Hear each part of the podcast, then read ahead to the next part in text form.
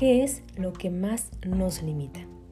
¿Qué es aquello que limita nuestra existencia y que a partir de ese miedo que tenemos ante la incertidumbre de lo que puede ser nuestra vida, hace que nos perdamos experiencias tan significativas que podrían tal vez ser el parteaguas para evolucionar de una manera tan profunda, pero que ese mismo miedo nos deja helados, nos paraliza.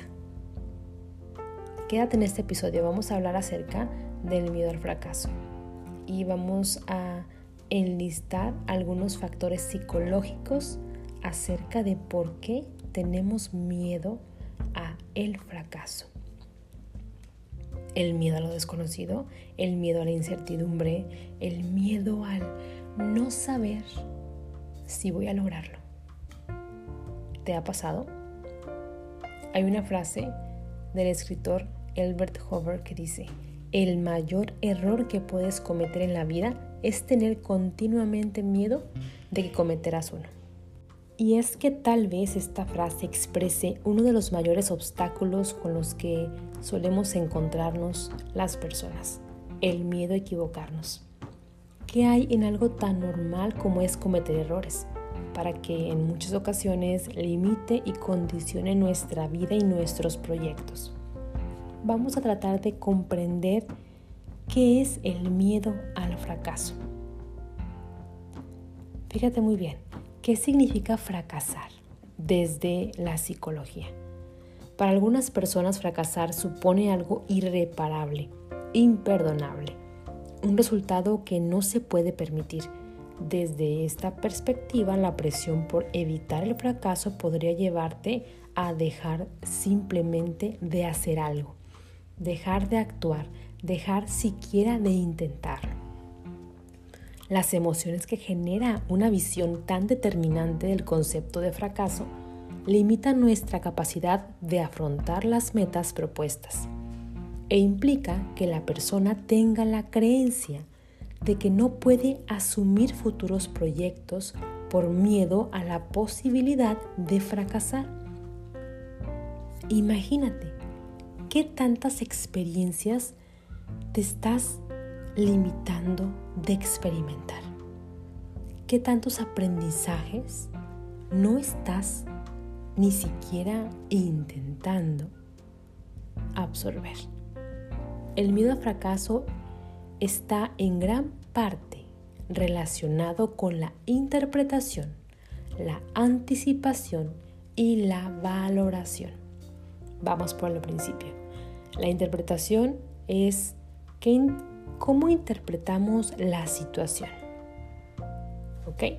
La anticipación que hacemos de las posibles consecuencias. Y la valoración ¿Qué hacemos de nosotros o nosotros mismos a partir del resultado que obtengamos? Para empezar, la interpretación. Algo tan sencillo. ¿Cuál es tu interpretación de la palabra fracaso? ¿Por qué te da tanto miedo fracasar si es parte de la experiencia humana? Es parte de el aprendizaje, de enriquecer tu vida, de evolucionar podemos evitar exponernos a determinadas situaciones porque realizamos una valoración de la situación irreal. A veces exageramos lo que nosotros imaginamos que podría pasar si yo hago tal o cual situación.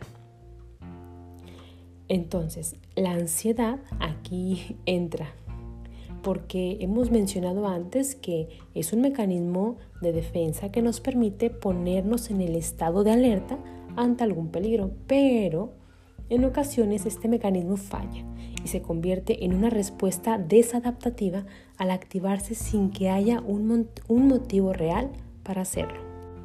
Y después nuestra mente comienza a jugar con nosotros, porque en ocasiones amplificamos las posibles consecuencias de cometer un error, un pequeño error. Si yo intento hacer tal cosa, pero decido no hacerlo porque entonces mi mente comienza a amplificar las posibles consecuencias que para empezar ni sabemos si van a ocurrir y si pasan obviamente no van a pasar regularmente con tal magnitud. Hacemos previsiones con una visión catastrófica y negativa. Aplicamos el dicho popular de piensa mal y acertarás. Y por último, Pensamos que tener éxito o fracasar nos define como personas, confundiendo tener un fracaso con ser una persona fracasada. Y caemos en una simplificación que reduce la riqueza y complejidad de una persona.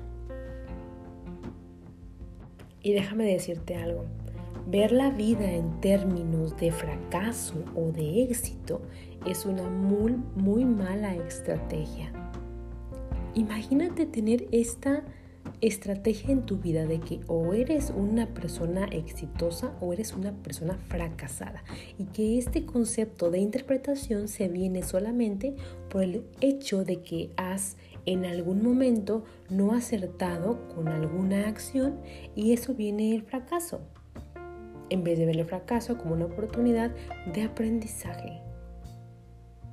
No sé si me entiendes o si me explique.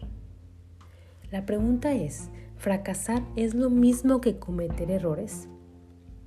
La diferencia entre el concepto de fracaso y el de error tiene, según el autor al que tú consultes, un significado distinto, pero creo que lo importante no es la definición de uno u otro término, sino lo que representan en relación a nuestros pensamientos, conductas y emociones. Todos cometemos errores, es normal.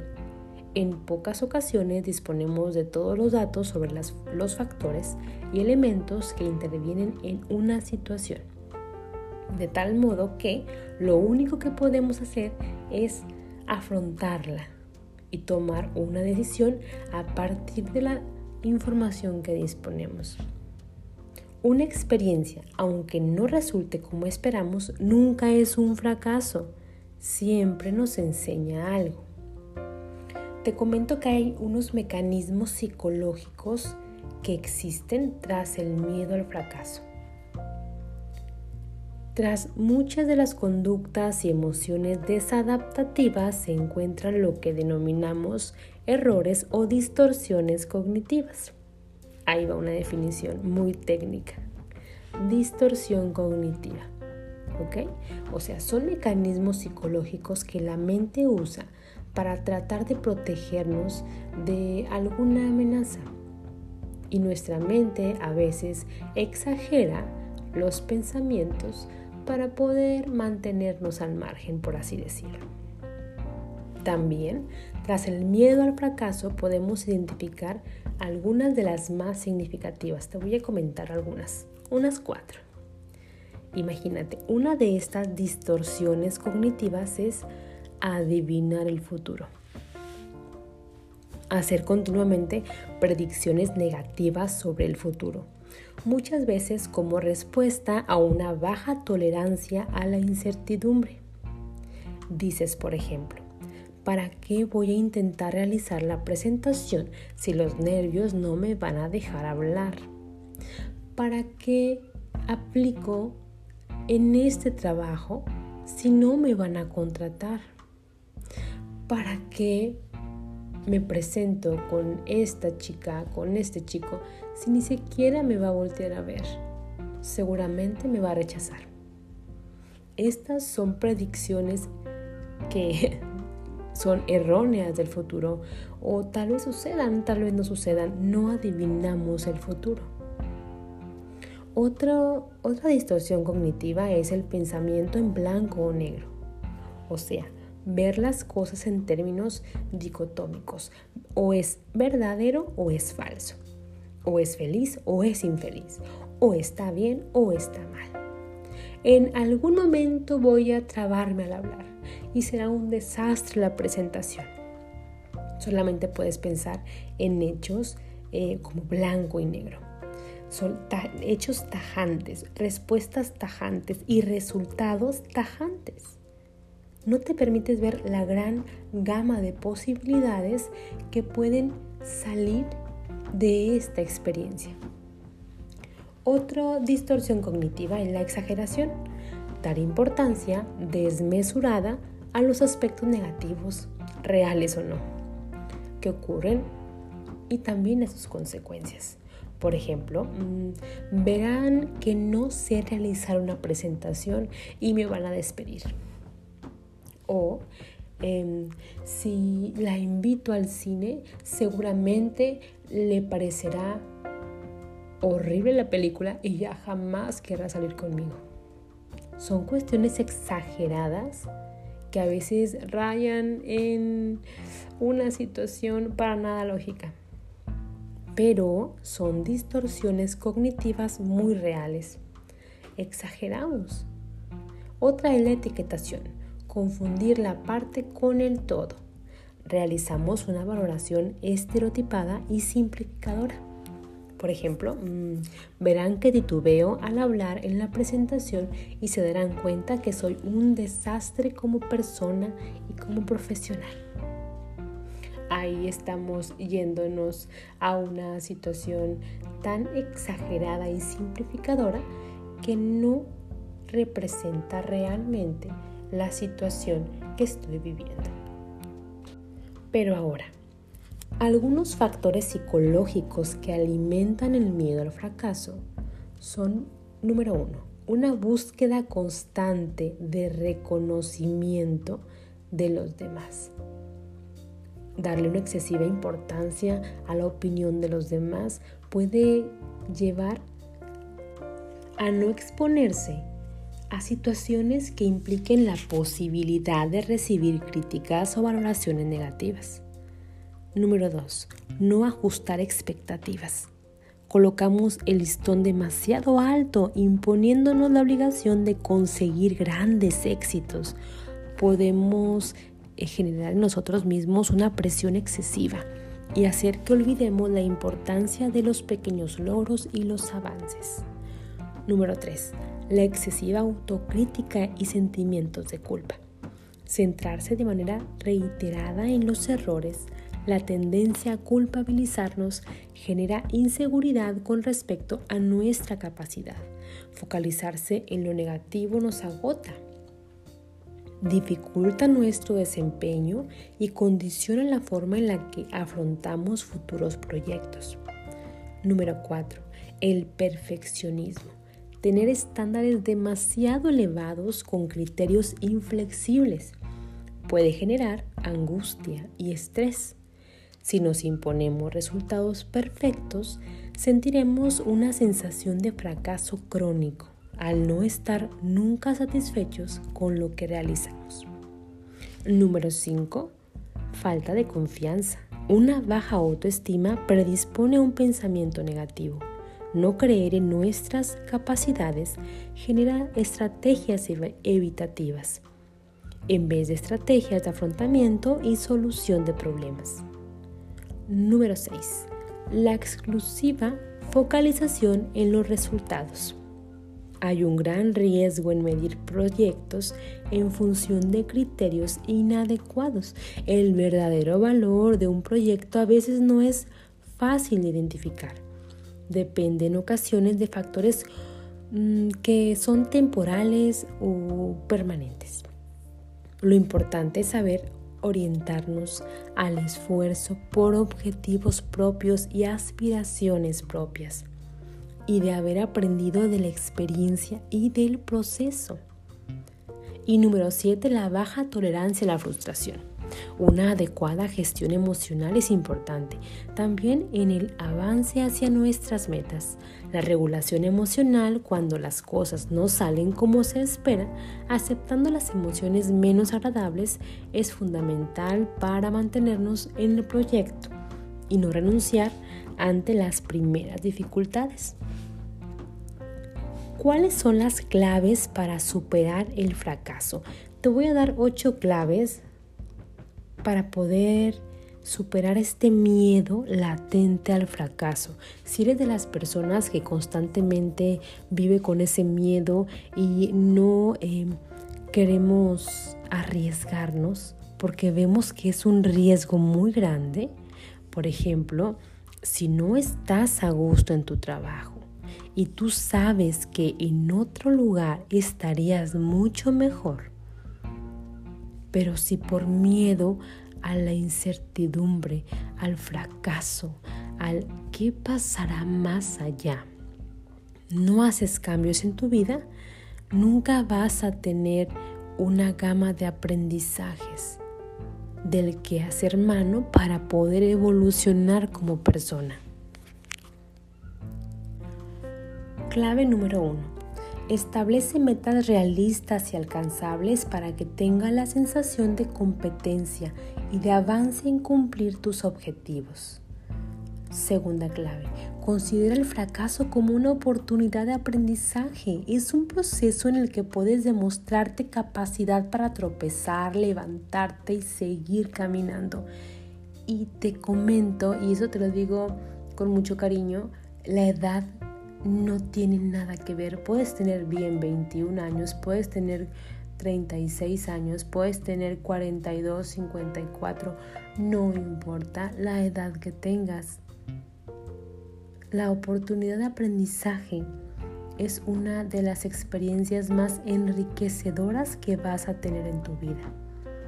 Y qué triste y qué aburrido sería irnos de este mundo sin experiencias que haber experimentado, sin fracasos que nos hayan enseñado. Punto número 3.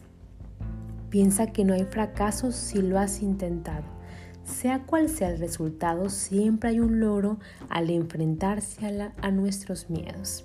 Siempre. Número 4. No te recrees en tus errores.